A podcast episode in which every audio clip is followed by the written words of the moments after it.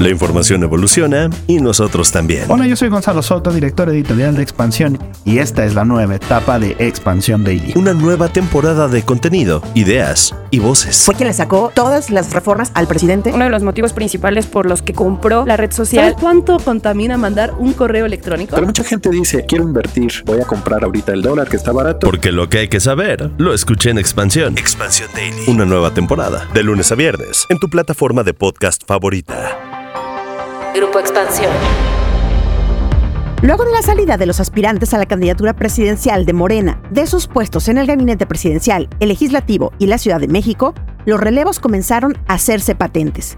En ellos, hay jóvenes académicos, figuras más partidistas y otros con mucha más experiencia y reconocidos en su campo. Ante la renovación, unas voces consideran que estos cambios abren la posibilidad de que el gobierno federal se enfoque más en atender los problemas urgentes mientras otras advierten que existe el riesgo de que la sucesión presidencial siga distrayendo al gobierno y acapare tanto la atención que no haya lugar para la exigencia de resultados y la rendición de cuentas. Pero, ¿cuáles son los retos que enfrentan estos nuevos funcionarios en sus encargos? ¿Servirá esta desbandada de personajes para reforzar el trabajo del gabinete? ¿Perderá López Obrador reflectores frente a la sucesión presidencial? De esto vamos a platicar hoy en Política y otros datos. Política y otros datos. Segunda temporada. La vida pública a debate. Política y otros datos. Buen jueves, bienvenidos a Política y otros datos. Soy María Ibarra, editora política de Expansión. Es 22 de junio del 2023. Como siempre, muchas gracias por estar aquí. Vire Ríos y Carlos Bravo Regidor, ¿cómo están? Buen jueves de calor en una semana de relevos y campañas que no son campañas. Hola, ¿qué tal? Un gusto estar por aquí en Política y otros datos. Voy a Voy a citar a peso pluma y decir que estamos a mil grados Fahrenheit, porque así se siente mientras grabamos este podcast. Hola, hola, ¿cómo están? Feliz jueves de política y otros datos. Ya se la saben, mi gente, por favor, saquen las estrellitas, los pulgares para arriba, los puntitos, los comentarios en redes sociales, las recomendaciones, en fin, ayúdenos por favor a llegar a muchas nuevas audiencias. Pues como ya decíamos, esta semana Claudia Sheinbaum, Marcelo Ebrard y Adán Augusto López arrancaron junto con otros aspirantes estos recorridos por el país ya fuera de sus puestos. Y a la cabeza de estas dependencias llegaron otros personajes que acompañarán al presidente Andrés Manuel López Obrador a cerrar su gobierno en octubre del 2024. Así, a la Secretaría de Gobernación llegó la ex titular de la Secretaría del Trabajo, Luisa María Alcalde, quien a sus 35 años se convertirá en la segunda mujer en dirigir esta dependencia, mientras que a ella la sustituirá Marat Bolaño, quien era un funcionario a cargo del programa de jóvenes Construyendo el Futuro.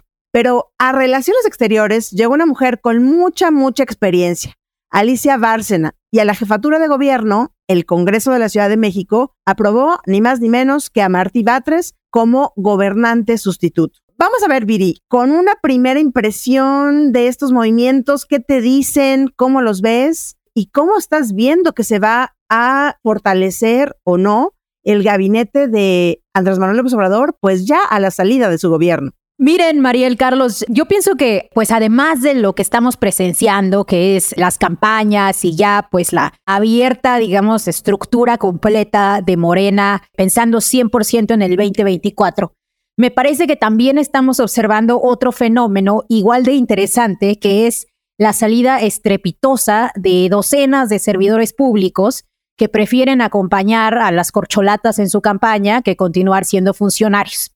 Yo ya no sé quién está en relaciones exteriores, Viri, de tantos que ya se fueron. Claro, claro. De hecho, existe pues el temor de que esta desbandada esté pues debilitando aún más las instituciones que, como hemos platicado en otras instancias, pues ya se habían visto afectadas por la austeridad, por la poca institucionalidad de los cargos. Se acordarán el, el famoso encargo que sustituía al organigrama tradicional y, por supuesto, por la preferencia por la lealtad por encima de las capacidades de las personas. Sin embargo, fíjense que yo tengo aquí un punto de vista positivo. Quiero ser positiva, porque me parece que esta purga, pues como de, de grillos, de que está sucediendo en la función pública, puede tener muchos beneficios para las instituciones.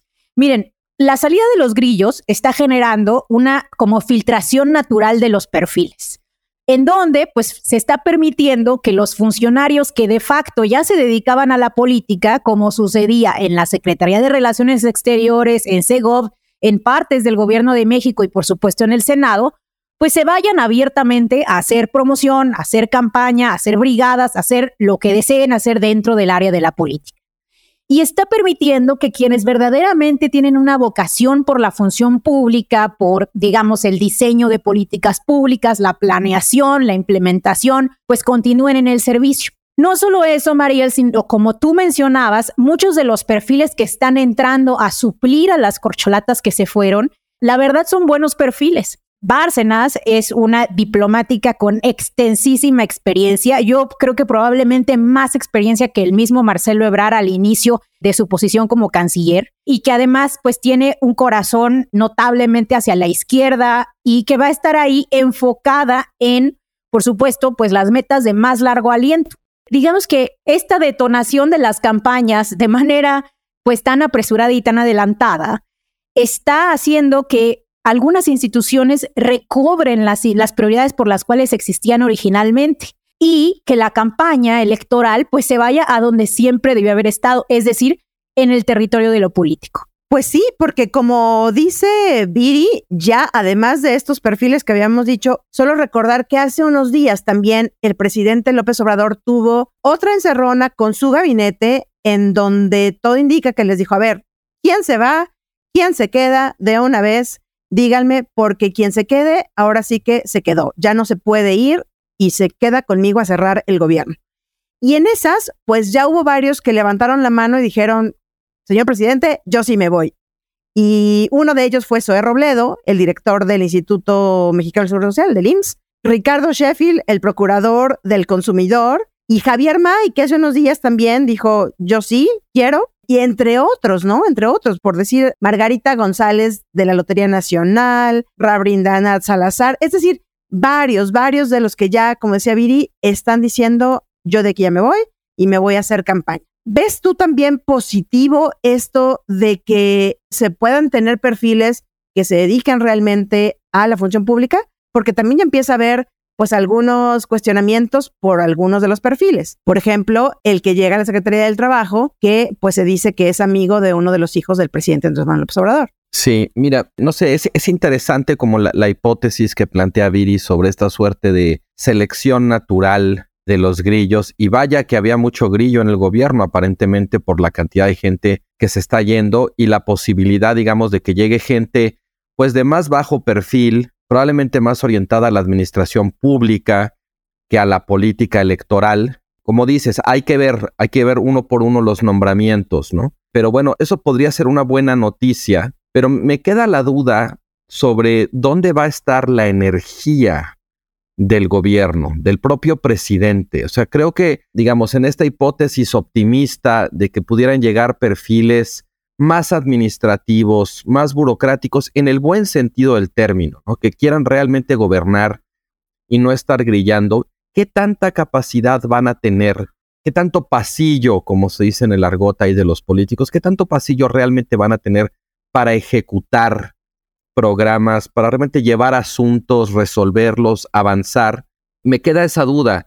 ¿Este presidente ha hecho algo no estoy descubriendo el hilo negro, creo que muchos observadores lo hemos, lo hemos discutido. Ha hecho algo muy importante con el gabinete, que ha sido restarle mucha importancia a los cargos y darle mucha importancia a los encargos. Vimos una secretaria de gobernación en Olga Sánchez Cordero, la verdad, muy disminuida, muy apocada, con poca capacidad de avanzar su agenda, ¿no?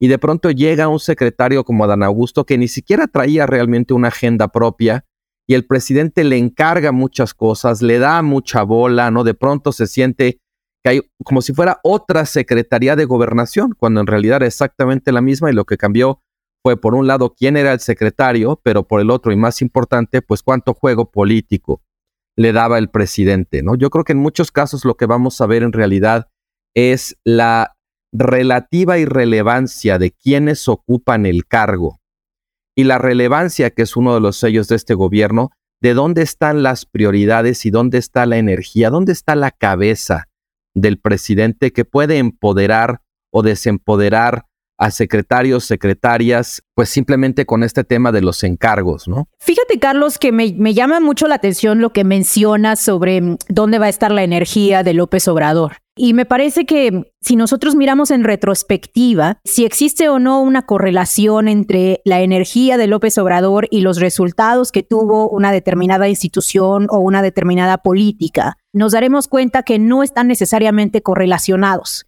Incluso en ciertas ocasiones, algunas instituciones han funcionado bien precisamente porque han estado como que volando por debajo del radar, pues de López Obrador y de sus prioridades políticas. Para mí el ejemplo perfecto es lo que vimos con Sedatu, en donde pues probablemente fue una de las secretarías que más resultados dio durante el sexenio, hizo una enorme cantidad de parques públicos, de mejoramiento urbano y todo el tiempo estuvo trabajando sin estar necesariamente pues siendo micromanaged, ¿no? Siendo completamente controlada por López Obrador y por sus programas prioritarios. Entonces creo que por el contrario, creo que puede ser algo muy positivo el que ciertas instituciones ganen margen de maniobra ahora que López Obrador esté abocado a su sucesión. Y entonces empecemos a ver incluso pues aspectos virtuosos como un cierto margen de maniobra para realizar ciertas actividades aunque no sean prioritarias en la agenda de López Obrador y sobre todo una transición muy interesante en donde tú tengas un equipo de funcionarios públicos que conozcan a las instituciones y que puedan decirle al nuevo gobierno qué es lo que encontraron y qué es lo que falta. Y es que es eso, ¿no? Justamente los retos que tienen las secretarías, porque tenemos, pues digo, nada más para recordar de algunos retos de los más, digamos, de los más visibles, pues todo el tema migración, que es parte de la Secretaría de Gobernación, aunque pues en su momento no se quisiera este, admitir e incluso se le echara la bolita a otra dependencia, pero también pues los retos con la relación México-Estados Unidos, por decir alguna, frente a una elección donde vemos ya cómo están candentes las cosas con la llegada o la postulación o posible postulación nuevamente de Donald Trump, los pleitos comerciales que tenemos por maíz, por energía, es decir, hay muchísimos pendientes que decir evidentemente de la Ciudad de México, ¿no? En donde también se quedan muchos pendientes por cumplir. Antes de entrarle, digamos ya a los pormenores de esos pendientes, de esos aciertos o errores de cada una de las corcholatas en el cargo que tuvieron antes ya de lanzarse a, la campaña, a mí me gustaría terminar esta intervención haciendo una, una, breve reflexión sobre el problema de lo que un politólogo que se llama Steven Medvick llama la trampa de las expectativas. Yo creo que además, o sea, que en general de pronto el discurso electoral produce una tremenda inflación de expectativas y se prometen grandes cosas, grandes acciones, grandes cambios. En realidad en la política es muy difícil impulsar cambios profundos, cambios que realmente hagan diferencia en la vida de, las personas, cambios exitosos. ¿Por qué? Porque pues hay muchas dificultades, hay muchas inercias, siempre falta tiempo, siempre falta dinero, siempre faltan capacidades, incluso con las burocracias más competentes, ¿no? Pero creo que en este caso además hay una dificultad añadida, que es la expectativa de la transformación. Yo creo que si a este gobierno lo juzgáramos con parámetros un poco más normales y menos basados en la inflación de expectativas, uno, natural de la competencia electoral, pero dos, aumentada por la retórica de la transformación, pues veríamos claroscuros, yo creo que un poco más de oscuros que de claros, pero bueno, en general creo que sería una, evaluación de cierta mediocridad, ¿no? Como ha pasado con muchos otros gobiernos antes. Pero creo que en este caso el propio gobierno terminó poniéndose la vara muy alta con todas las cosas que prometió, incluso como con la inversión retórica de cambiar la narrativa pública, ¿no? Y los resultados creo que sí van a quedar muy lejos de ese lugar en donde el gobierno finalmente terminó poniendo la vara con la que habrá de medirse. Bueno, sin duda me parece que eh, quedaron varias cosas en el tintero. A mí sí me hubiera gustado ver a una Secretaría de Gobernación, por ejemplo, que hubiera atendido el problema de los migrantes. Me parece que esta bomba de tiempo que está sucediendo en la frontera sur y que está contaminando a la frontera norte con una enorme cantidad de problemas sociales, pues simplemente no ha quedado resuelta. Creo que la Secretaría de Gobernación también tiene un pendiente importantísimo con Ayotzinapa. La realidad es que el gobierno pues nos había prometido encontrar a los culpables, nos había prometido que habría justicia. Pues tenemos algunas personas en prisión sin sentencia, pero la realidad es que el caso está muy lejos de ser resuelto. En términos de la Secretaría de Relaciones Exteriores, ahí acentuaría nuevamente el tema de la migración, pero también acentuaría el tema del comercio. La relación entre México y Estados Unidos se percibe pues como que un poco más lejana de lo que debería. Y siento que si bien el nearshoring, es decir, esta tendencia que existe a que la inversión llegue a México desde China y empecemos a comerciar cada vez más con Estados Unidos, si bien el nearshoring está sucediendo, me parece que está sucediendo más pues como por generación espontánea, pero no tenemos a una Secretaría de Relaciones Exteriores abocada a la realización de una política industrial que verdaderamente oriente a estas inversiones y que las conecte con las capacidades productivas de nuestras cadenas domésticas, con los pequeños empresarios, con los medianos empresarios. En términos de la Ciudad de México, me parece que ha habido avances muy importantes en tema de transportación. Creo que no, no podemos negar que, por ejemplo, los cablebuses que hizo Claudia Sheinbaum, tanto en Iztapalapa como en la Gustavo Amadero, el trolebús elevado, eh, la línea 5 del Metrobús, las ciclovías, pues han cambiado mucho del perfil de la movilidad que existe actualmente en la ciudad. Creo que también hay un avance muy importante, por ejemplo, en la reducción de los delitos y del homicidio. Sin embargo, en ambos aspectos me parece que queda mucho por hacer.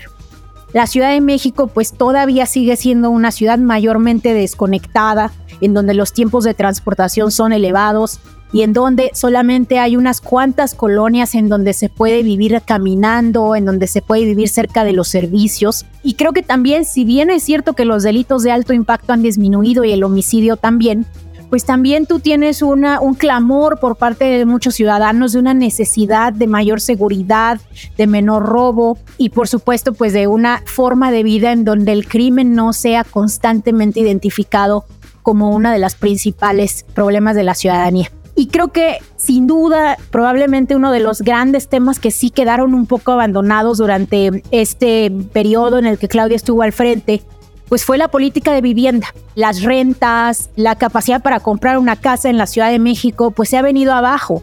Ya las clases medias, las clases medias bajas no pueden comprar una casa. La única forma de comprar una casa es que o pertenezcas a las clases medias altas o alguien te la haya heredado. Entonces me parece que la Ciudad de México pues le queda mucho de ver, por ejemplo, a sus jóvenes en términos de una política de vivienda que permita el ejercicio adecuado y completo del derecho a la vivienda.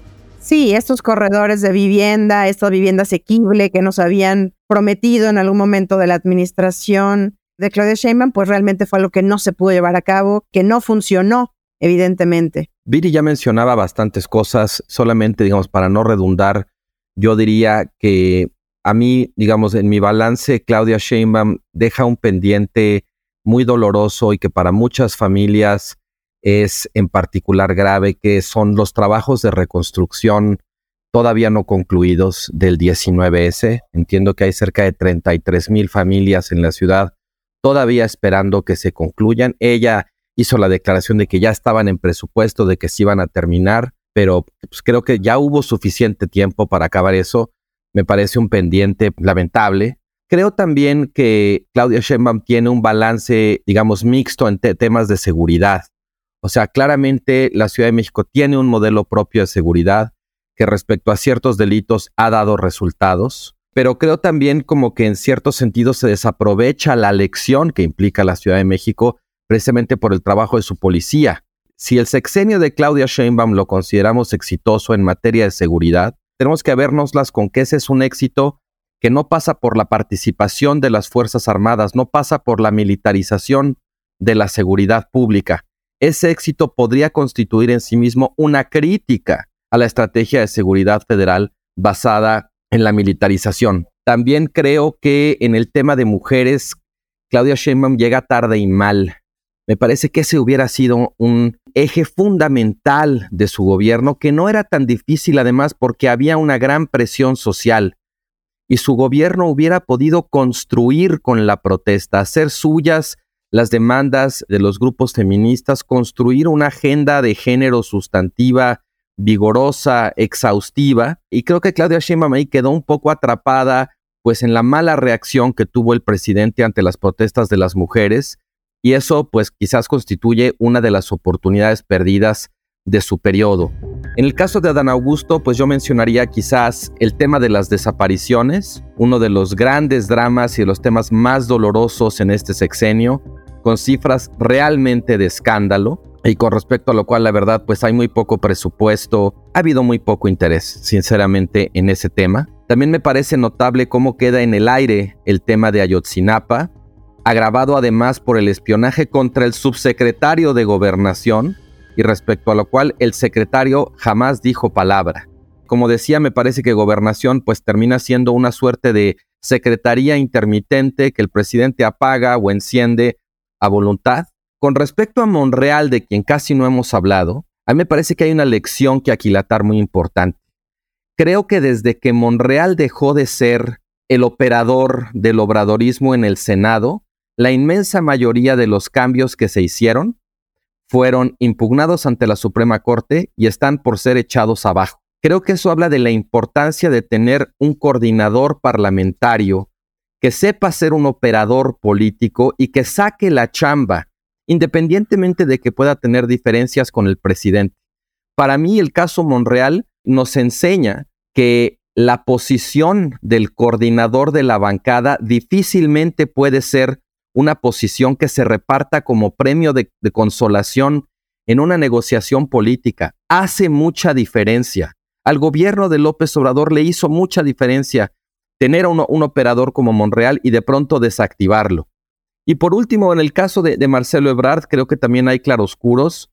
Para mí el principal, digamos, saldo negativo sería el tema migratorio, que aunque en estricto sentido es un tema que cae dentro de la cancha de gobernación, pues ya sabemos que en este gobierno importaban más los encargos que los cargos y era un encargo que finalmente se le hizo a Marcelo Ebrard. Y bueno, aunque cumplió, digamos, con el trabajo de hacerle la chamba de muro fronterizo a Estados Unidos, creo que el costo en términos de derechos humanos, pues es muy alto. Creo también que en el caso de Marcelo Ebrard hay un momento de mucha audacia, muy echado para adelante con respecto a la demanda de las fábricas de armas en Estados Unidos, que está un poco perdida en los laberintos judiciales. Me parece que es uno de los grandes aciertos de su Cancillería. Y hay una pregunta que está un poco en el aire a partir de lo que hemos estado viendo esta semana. Y es justamente cómo el foco mediático se comienza a desplazar hacia las actividades de las cuatro llamadas corcholatas, bueno, ahora seis, ¿verdad? Con los anexados de PT y el verde, pero cómo el eje, el foco está con ellas y comenzamos a ver poco a poquito, digo, son muy pocos días, pero cómo se está desplazando y se empieza a dejar de lado al gobierno de Andrés Manuel López Obrador. ¿Qué lectura le dan? Digo, finalmente es algo que de pronto el propio López Obrador quisiera para no fiscalizar su gobierno y centrarnos en la sucesión, pero ¿de verdad López Obrador va a perder este peso, este protagonismo al que está acostumbrado? Mira, yo creo que no, Mariel. Yo creo que a lo mejor su agenda de política pública va a perder peso, es decir, ya no vamos a estar hablando con tanta frecuencia del tren Maya, de la refinería, de los programas sociales, pero me parece que dentro del marco de eh, las campañas, pues la elección de 2024 va a venderse y va a ser un referéndum sobre López Obrador. Es decir, vamos a estar votando ya no tanto por Claudia, por Ebrar, por Adán, por quien quede, sino por la posibilidad de la continuación del régimen que creó López Obrador, la cuarta transformación, versus la oposición y lo que sea que la oposición pueda proponer, que hasta ahora va a ser pues simplemente el antiobradorismo. Entonces, por el contrario. Ya platicaremos de ello la próxima semana, Viri, yo creo, porque ya están a punto de, anunciar cuál va a ser su método de elección de candidato, ¿no? ¿Cuál va a ser su forma específica de violar las, los reglamentos electorales? Porque ya, ya hemos visto que esto va a suceder en todos los partidos políticos. Entonces, yo creo que López Obrador, por el contrario, va a ganar una relevancia muy importante porque ahora se va a continuar hablando de él tanto desde la oposición como desde pues, sus candidatos. Y muy importante, me parece, como síntoma de esto, lo que sucedió esta semana en uno de los primeros actos de campaña de Ebrar. Recordaremos, como habíamos platicado en este podcast, que Ebrar pues es un candidato que está haciendo campaña no solo para los obradoristas, sino también para los antiobradoristas. De hecho, si tú observas los estados en donde Ebrar está ganando la encuesta de Morena, te das cuenta que solamente es en cuatro, en Chihuahua, en Guanajuato, en Jalisco y en Querétaro, que son los estados panistas. Y la prueba de que López Obrador continúa siendo el centro de su campaña es que una de las principales y de las primeras cosas que Ebrard propone es que uno de los hijos de López Obrador se convierte en secretario de Estado en una secretaría nueva que inventen que tenga por función la consecución de la cuarta transformación. Entonces, pues, ¿qué más evidencia necesitamos de que al centro y lo más importante que vamos a estar discutiendo rumbo a 2024, pues va a ser el presidente mismo, López Obrador? Yo creo que aquí hay un juicio interesante sobre la presidencia de López Obrador, porque si los mejores resultados de su gabinete se pudieron llegar a dar en aquellas secretarías a las que les invirtió menos energía o a las que les prestó menos atención, eso querría decir entonces que el presidente ha sido un estorbo para el buen funcionamiento de su propio gobierno y que pierda ahora en el tramo final de su sexenio, como por cierto es perfectamente normal en todos los gobiernos que hacia el final el protagonismo, el poder del presidente experimente, digamos, un cierto deterioro, una erosión, un ocaso, ¿no?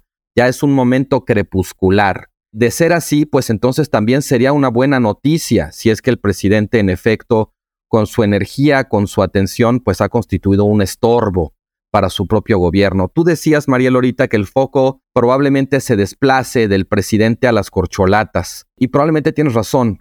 Yo quisiera que el foco se desplazara más bien a los problemas que va a tener que enfrentar el próximo gobierno, porque hay un muy abultado repertorio de temas, de asuntos que le va a restringir mucho el margen de acción a quien quede, y no solo en la presidencia, sino en la jefatura de gobierno, en el Congreso, incluso en las gobernaturas. O sea, hay todo un universo de conflictividad social local del que empezamos a ver chispazos, señales en Chiapas, en Zacatecas, ¿no? Y creo que eso, una vez que López Obrador abandone el poder, vamos a ver cómo se multiplica. Está también todo el tema de las fallas sistemáticas en el metro, del aumento de la siniestralidad también, que va a requerir mucha atención del siguiente jefe de gobierno está la relación con Estados Unidos, está el estrechamiento de lo que los expertos llaman el espacio fiscal y el estrés que van a vivir las finanzas públicas. En fin, yo realmente creo que la atención debería dejar de concentrarse en las especulaciones corcholateras, ¿no? Y deberíamos tener una deliberación honesta, crítica, exigente respecto a los retos y complicaciones que vienen, porque son un problema mayúsculo. Y de pronto la política como entretenimiento, como carrera de caballos, y no como un asunto sustantivo de nuestra vida colectiva, pues termina siendo también, eh, digamos, entrarle así en perjuicio nuestro. Pues vamos a ver qué protagonismo y peso tienen estos nuevos secretarios y realmente qué tanto se puede avanzar en los retos que tenemos como país, ¿no? Por lo pronto, Muchas gracias por acompañarnos hasta el final del episodio. No olviden activar el botón de seguir, la campanita de notificaciones, ponerle cinco estrellas y compartirlo o comentar si este podcast les gustó. Déjenos, como siempre, sus comentarios y críticas en arroba expansión política, arroba Carlos arroba Virillón Bajo Ríos y arroba Mariela F. Este podcast fue producido por Leo Luna. Cuídense mucho, nos escuchamos en el próximo episodio. Bye bye. Toda la información, detalles y seguimiento de los personajes políticos de México y el mundo en política.expansión.mx.